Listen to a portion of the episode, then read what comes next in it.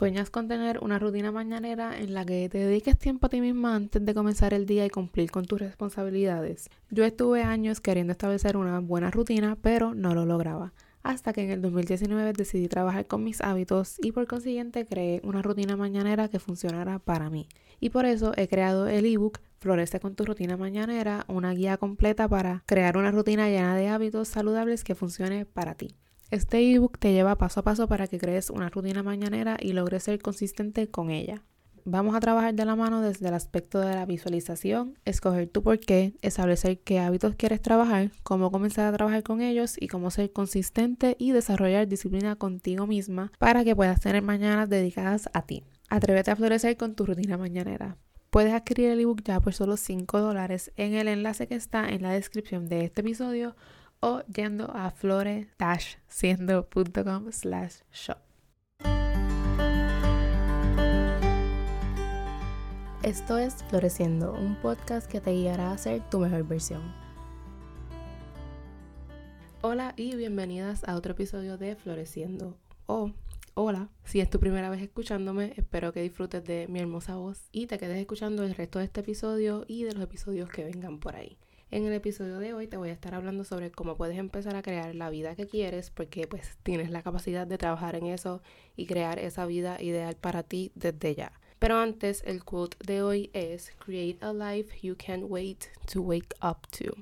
Tenemos más control sobre nuestras vidas de lo que pensamos. Básicamente desde que entramos en la universidad empezamos a tomar ese control y yo sé que eso puede ser abrumador y puede dar mucho miedo. Lo que una decide estudiar es importante, pero no es lo más importante. Pero sí, graduarse de escuela superior, no importa el camino que escojas, es como la transición de adolescente a adulta. Toda decisión y acción que tomas aporta a tu futuro y a tu vida. Ya te he hablado de la importancia de las acciones que hacemos todos los días porque en esos momentos es lo que está, lo que realmente importa en la vida y es lo que define y va construyendo qué tipo de persona eres.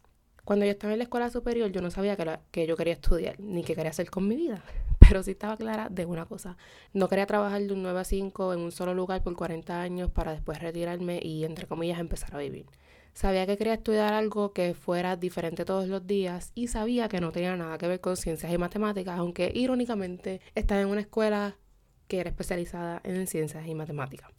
Pero yo desde que llegué en 10, desde que yo llegué en 10 yo dije, a mí como que no me gustan las ciencias ni las matemáticas, aunque yo pensaba que sí me gustaban. En 12 ya yo tenía que escoger algo y no sé cómo llegué al mundo de la comunicación, pero me agradó la idea. Mi plan era estudiar comunicación general en Sagrado, pero Sagrado está demasiado caro y yo no cogía beca, so decidirme a la UPI con comunicación audiovisual.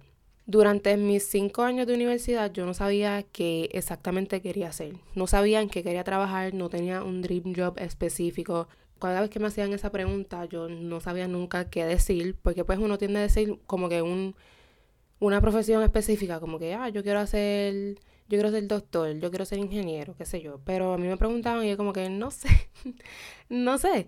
Entonces yo como que no me quería concentrar mucho en lo que te dan en audiovisual, que tú escoges cine, radio o televisión. Yo escogí televisión y aunque a mí la televisión me encanta, porque es algo que sí que me encanta, eh, yo quisiera pues algún día tener la experiencia de estar en un estudio de televisión, pero no es algo que yo quería hacer por el resto de mi vida. So, nunca tuve clara qué era lo que quería hacer. Algo que sí sabía que quería hacer era tener mi propia revista o medio de comunicación. Pero durante mis años de universidad estuve bien perdida. Durante los primeros tres años no hice mucho por descubrirme ni por descubrir qué quería dentro de la comunicación.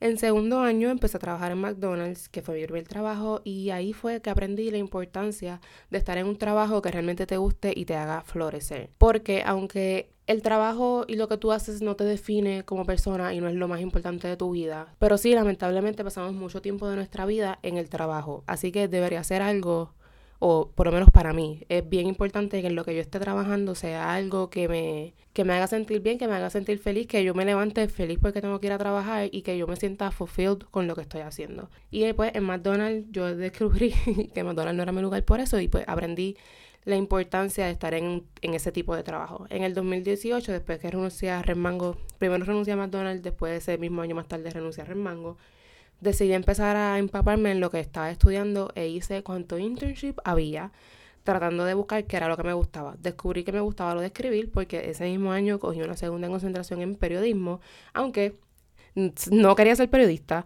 sabía que las técnicas que me iban a enseñar iban a complementarme bien con comunicación audiovisual y sabía que podía seguir desarrollando mis habilidades de escribir. Descubrí que me gustaba escribir y descubrí que lo que me gustaba era crear. En diferentes métodos, diferentes formatos, pero yo sabía que lo que yo quería hacer era crear. Incluso una, una vez yo estaba viendo un video de YouTube, no me acuerdo cuándo fue eso, pero me acuerdo que era un video de YouTube de Kaylin Nicholson, que ella es una de mis faves, que yo la llevo viendo muchísimos años. Ella estaba hablando de algo y em, como que dijo que estaba haciendo un ejercicio de escribir dos palabras que fueran como que your life purpose.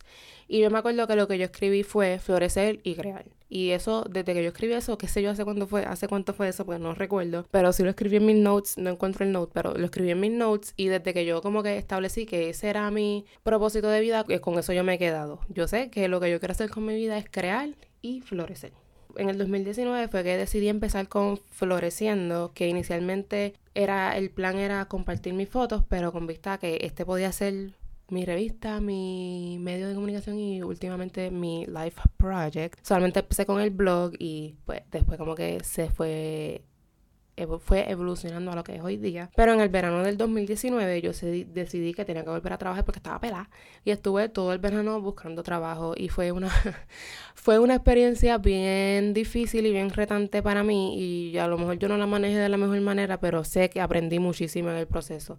Yo fui como yo solicitaba, yo solicité a un montón de sitios. Yo me, mi, mi rutina en ese momento era como que levantarme, ir a la sala, buscar la computadora y eh, solicitar cuánto trabajo yo hubiera por ahí. Fui como a 10 entrevistas y de ninguna me llamaban. Yo decidí que yo no quería trabajar en comida ya, porque pues yo tenía experiencia en comida y si tú tienes experiencia en comida, las chances de que te sigan cogiendo en comida es un buen, como que los chances son buenos, especialmente si trabajaste en fast food, yo creo que el trabajar en fast food le atrae a la gente de la industria de la comida, ¿verdad? Entonces, no hay nada malo con trabajar en la comida, pero yo sabía que mi tiempo ahí pasó y yo no quería trabajar más en eso, porque quería buscar un trabajo que realmente me gustara. So, yo decidí que yo quería trabajar en algo relacionado a la comunicación o en una tienda de ropa. Pero la realidad es que me asustaba trabajar o intentar trabajar en algo relacionado a la, a la comunicación porque todavía no tenía claro qué era lo que quería hacer. Yo no sabía qué rol yo quería. Yo creo que el que no me llamaran de ninguna tienda era la forma de Dios, el universo, decirme que me atreviera a trabajar en algo relacionado a lo que yo quería hacer. Porque yo fui como a 10 entrevistas de tienda y en ninguna me cogían y yo, pero no sé, me siento como que cuando yo estaba buscando trabajo por primera vez, que ningún lado me quería porque no tenía experiencia, pero ahora tenía experiencia y tenía una buena experiencia y ningún lado me querían coger. Pero yo creo que esa era la señal de que no, tú no te toca trabajar en tienda, lo que te toca en, verdad trabajar en algo de la comunicación, así que métete para eso. Yo terminé poniendo mi resumen en un banco de resumen de Paralel 18 donde diferentes startups de Puerto Rico podían verlo y contactarme si me querían contratar. Y así fue que mi jefa actual me entrevistó y así sin experiencia casi y haciendo un papelón de entrevista porque ella me preguntó un montón de cosas que yo en verdad le dije, mira, yo no sé cómo hacer eso, pero yo estoy dispuesta a aprender y sé que puedo aprender a hacerlo. Y eso ella se quedó con eso y decidió darme la oportunidad y todo lo que sé, incluyendo saber qué es lo que quiero para mi vida, lo aprendí en mi actual trabajo. Mi puesto oficial ahora mismo es Content Manager y yo siempre digo que hago de todo menos coser. Porque yo manejo las redes sociales, grabo todo el contenido de los cursos y un membership site, hago emails, atiendo personas, tiro fotos, hago un café buenísimo, entre otras cosas. Aquí fue que le cogí cariño a la creación de contenido y a las redes sociales y específicamente al digital marketing. Por eso fue que decidí hacer el máster que estoy haciendo ahora mismo. Ese mismo año que empecé en Sirena, que Sirena Patron se llama la compañía, fue el año que decidí comenzar a trabajar en mí y darle un giro a Floreciendo. Y así fue que me encontré encontré, desarrollé hábitos y me convertí en la persona que quería ser. Sin saberlo, comencé a diseñar mi vida y las acciones que hago día a día son alineadas a llegar a donde quiero llegar, que es una vida donde tengo mi propia revista o plataforma o medio de comunicación que es Floreciendo, donde ayudo a otros negocios a crecer sus redes sociales con otra idea que tengo por ahí, donde tengo la libertad de trabajar donde yo quiera, cuando yo quiera, donde tengo estabilidad financiera y sobre todo donde soy feliz conmigo misma y florezco todos los días. Fue justo después que me gradué que me dio una crisis que yo creo que es súper normal. Si tú te acabas de graduar y estás en esa crisis, te invito a que busques el episodio número, no sé, no sé cuál es el número, pero se llama Terminé la universidad y ahora que, que ese ha sido uno de mis episodios favoritos hasta el momento, porque ahí fue lo que, lo que yo hice ahí fue como que desahogarme, porque en verdad me dio una crisis que yo entiendo que es normal porque pues tú te gradúas y no sabes lo que quieres hacer y ves gente alrededor tuyo haciendo un montón de cosas súper diferentes y tú piensas que tienes que estar igual que ellos, pero la realidad es que no. Tú decides lo que tú quieres hacer y tú estás donde, tú estás exactamente donde tienes que estar. So, durante esa crisis fue que me di cuenta de lo feliz que yo estaba con mi vida, aunque mi trabajo no es tan convencional como otros, porque la mitad de la gente, mi familia, pues, por ejemplo, como que no entienden todavía bien cuál es mi trabajo, pero la que lo tiene que entender soy yo y mi jefa. Y pues las dos estamos claras y nos entendemos. Pero después de esa crisis fue que me di cuenta de lo feliz que yo estaba con mi vida y de lo bien que yo me sentía con mi trabajo, de lo mucho que había crecido y lo mucho que sigo creciendo, porque yo solo llevo dos años en mi trabajo y yo siento que he crecido tanto y tanto y el negocio también ha crecido y yo me siento también de ser parte como que de ese growth está brutal, ¿verdad? Pero aquí te quiero compartir qué pasos puedes tomar hoy mismo para, para empezar a crear la vida que quieres si sientes que no estás en ese lugar específico. Lo primero es establecer qué es lo que no quieres hacer. Hay que verlo todo, dicen por ahí, que la gente sugiere como que ver las cosas desde un lugar afirmativo en vez de un lugar negativo. Pero para mí es súper importante tú tener claro qué es, tú lo, qué es lo que tú no quieres con tu vida. Yo, desde un momento, desde que yo entré en high school, yo estaba clara de lo que yo no quería hacer. Yo sabía que yo no iba a estudiar nada relacionado a ciencias ni matemáticas, no quería trabajar en un solo lugar por el resto de mi vida, no quería un trabajo monótono. Y así fue que encontré lo que sí quería, que es el próximo paso, es establecer lo que sí quieres de tu vida. ¿Qué tú te ves haciendo todos los días? ¿Qué tú quieres hacer? ¿Qué tú quieres que tu trabajo te dé? Cómo tú quieres que se vea un día en tu vida, en dónde tú quieres vivir. Ponte lo más específico que tú quieres, pero establece lo que sí quieres para tu vida. Establecelo, hazlo en una lista, escríbelo en algún lugar, aunque sea en tu teléfono, en tus notes. Los notes son un buen lugar para eso. Pero es súper importante que establezcas lo que sí quieres para tu vida. Porque si tú dicen, yo tengo un quote por ahí en Pinterest que es, deja, ver, deja ver, deja ver si lo encuentro. Espérate, deja ver si lo encuentro. Ah, ya lo encontré You get in life what you have the courage to ask for. So, si tú, si tú estás por la vida y tú nunca como que has establecido qué es lo que quieres para tu vida, ¿cómo pretendes llegar ahí?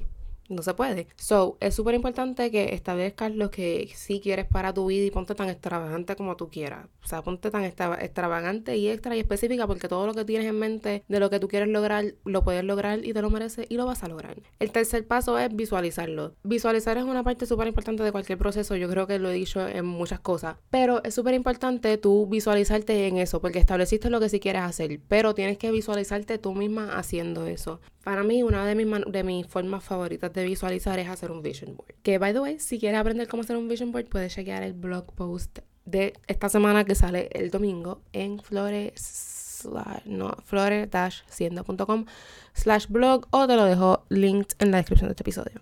Pero un vision board es la mejor manera de hacer eso. Tú pasas un ratito en Pinterest, buscas fotos específicas como que dejándote llevar de la lista que tienes, vas buscando fotos, lo montas así bien chulito en Canva y todo eso. Es más, uh, en el blog te puedo dejar un, porque el blog no lo, he, no lo lo voy a escribir después que termine aquí. Pero te puedo dejar un template incluso de cómo para que tú montes el vision board en Canva. Eso suena brutal. Déjame apuntarlo para que se me va a olvidar. Pero, ajá, saca un día, saca un momentito del día y, haz tu vision board en Canva. Ni siquiera lo tienes que imprimir, no tienes que pasar el trabajo de ir a imprimir las fotos para hacerlo físico. A mí, si tú quieres, hazlo. Pero a mí me funciona hacer los vision boards en, en Canva digitales y lo guardo como fotos y yo lo pongo en mi background de la computadora, en el background del teléfono. Si quieres puedes imprimir eso y pegarlo en algún lado para que te asegures de que lo estás viendo todos los días y te asegures de que cada día te estás levantando, trabajando por eso que estás viendo ahí.